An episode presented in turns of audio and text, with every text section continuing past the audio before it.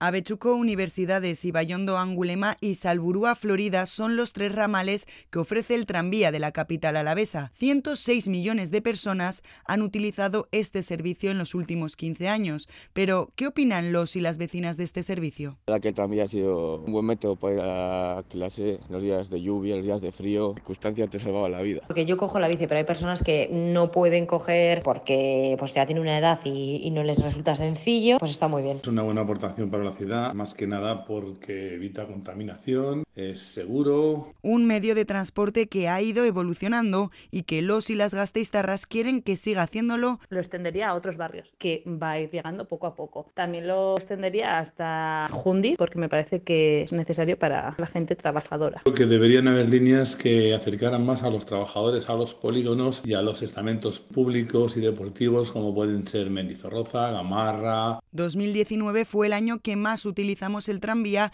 con un total de 7,5 millones de usuarios. Sin embargo, a noviembre de 2023 ya se ha superado esta cifra y se espera llegar a los 9 millones. Javier Seoane, director de Euskotren, explica cómo ha evolucionado en estos 15 años. El truco es que se incrementó la movilidad de los ciudadanos en más de un 60%.